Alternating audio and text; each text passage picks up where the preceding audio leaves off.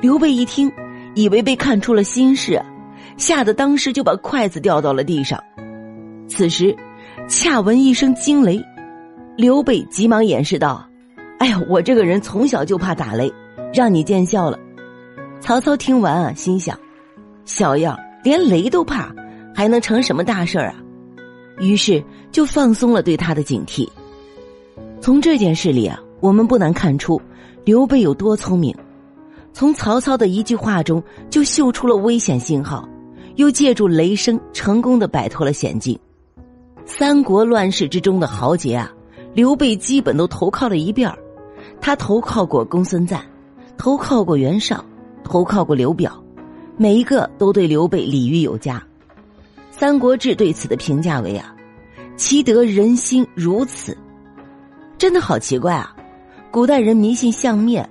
了凡觉得这个刘备是有些什么帝王之相的，弄得几乎所有人见了他都自生敬畏。第二啊，刘备心怀仁义，谦恭坚韧。当饱经生活的蹂躏后啊，谁还能对这个世界一直心存善意啊？刘备就可以，在他当平原县令那几年，把个平原县治理的欣欣向荣，百姓都摆脱了贫困。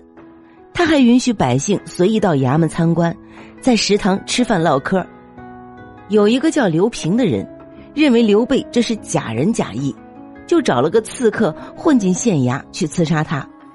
刘备不知就里，仍然热情的款待这个人，陪他吃喝聊天结果，这个刺客被感动的嚎啕大哭，流着泪和刘备说：“我是奉命来杀您的，我错了，您把我杀了吧。”刘备听了，却只是淡淡的说了句：“这事儿不怪你，你走吧。”事后啊，也没有去追究主事的人。对待要杀他的人，刘备都没有心怀恨意，可见刘备是一个多么善良的人。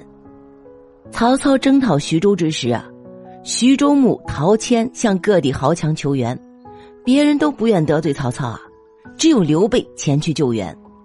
当时他的手下只有千余人，又招募饥民数千人前去救援陶谦。这点人马前去救援，不是羊入虎口吗？说刘备救援陶谦就是想成为徐州之主，这种说法本就很难立足。他去救援之时，难道不知道就这点人马根本不是曹操对手吗？只有命保住了，才能有发展。难道他不知道吗？建安十二年，曹操大军南下攻打荆州。当时啊，刘表刚死，刘琮继位。刘备驻守樊城，被曹操击败，向南奔逃。经过襄阳之时，诸葛亮劝刘备突袭刘琮，拿下荆州。刘备不忍心，停下马呼唤刘琮，反而是刘琮害怕，不敢见刘备。刘琮身边之人啊，与荆州百姓跟随刘备逃走。百姓跟着刘备军队逃，自然走不快啊。等队伍抵达襄阳县的时候啊，跟随刘备的百姓已经有十几万人，部队每天只能行军十几里。有人劝说刘备丢下百姓，赶快行军，免得被曹操大军追上啊。刘备说：“自古以来，想要成大事之人，都是以人为根本。这些人都是真心依附我，我怎么能忍心丢下他们呀？”对于敌人的部下，刘备也能表现出宽宏大量；即使是跟随过别人的人，刘备也能够委以重任。建安十九年，刘备攻下成都，刘璋投降。得胜之后啊，大摆宴席，犒赏军士，拿出手中财物分给将士，民间所藏的粮食财物仍然归还了百姓，分文不取。原来刘璋的属下。董和、黄权、李严等人都被刘备任命为官员，而且像刘备不喜欢的彭样，甚至于痛恨的刘巴，都授予了重要的官位。四川的有志之士没有不争相为刘备效力的。对待有才华的人，刘备的态度又是谦恭的。三顾茅庐的故事，我们都已经耳熟能详了。当年诸葛亮二十八岁，刘备已经四十八岁了。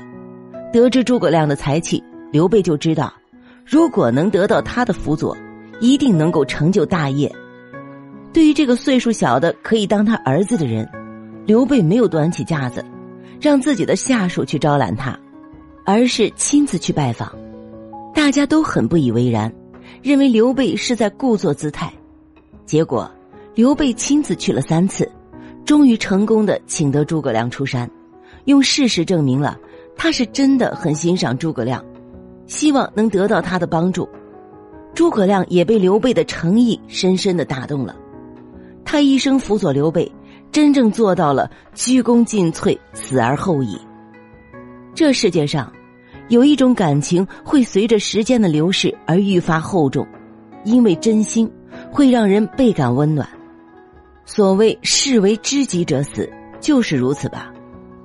三，屡逢挫折，初心不改，他就是一打不死的小强啊。在三国群雄之中，袁绍家四世三公。曹操是官三代，孙权也是地方豪强，只有刘备出身贫寒。虽然说是中山靖王之后，但已然家道中落，就是一普通百姓。刘备小时候家里很穷，连念书都是亲戚们凑钱帮他完成的，还不得不靠织席贩履为生。后来啊，刘备结识了关羽、张飞二人，三人一结金兰，融了点钱就招兵买马。开始了他们的创业之旅，不过，刘备的点儿背也是没谁了，在涿郡打黄金，拼死拼活得了个安喜县尉的职位，屁股还没坐热乎呢，就让朝廷给免了。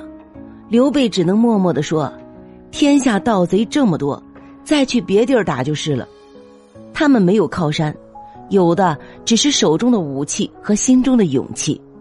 哥仨离开涿郡后啊。在半路加入了另一支剿匪队伍，在徐州经过一番血战，又得到了下密县城的官职。可是没多久啊，就让本地土豪给撵走了。就这样，刘备一直在剿匪、当官、离职中奔波。十五年过去了，每当他有所成就时，就会遭遇更大的失败。平原县令、徐州刺史，最后。落魄到只能去跟荆州的刘表混，这要是搁别人啊，早就认命了。可刘备只是说：“只要睁着眼，就要拼。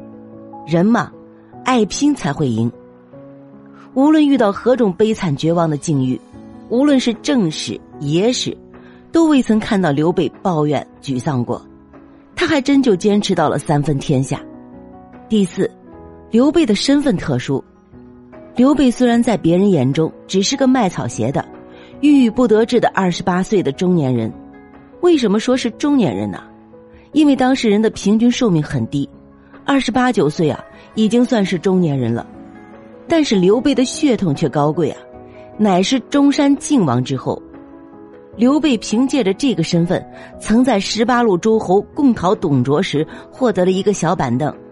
而后来，汉献帝也确实在族谱中找到了刘备这一支，因此啊，连汉献帝也不得不称刘备一句“刘皇叔”。刘备有了这个身份做标签啊，他建立蜀汉也就事出有因了，可以说是名正言顺呢。第五，刘备有真性情。刘备虽然喜怒不形于色，但绝对不是阴险狡诈的人，相反，他很真实。有自己的好恶，有自己的真实情感。刘备年轻之时，不喜欢读书，喜欢狗马、音乐、美衣服，这和普通的年轻人没什么两样啊。在任喜安卫时啊，求见都邮，都邮看不起刘备，不见刘备，刘备也会大怒，他直接冲进去啊，绑了都邮，打了都邮两百仗，把官印挂在都邮脖子上，气得直接走人。刘备发起火来啊，根本就没张飞什么事儿。打督邮的可是刘备亲自动手的。刘备不但会打人，而且会骂人。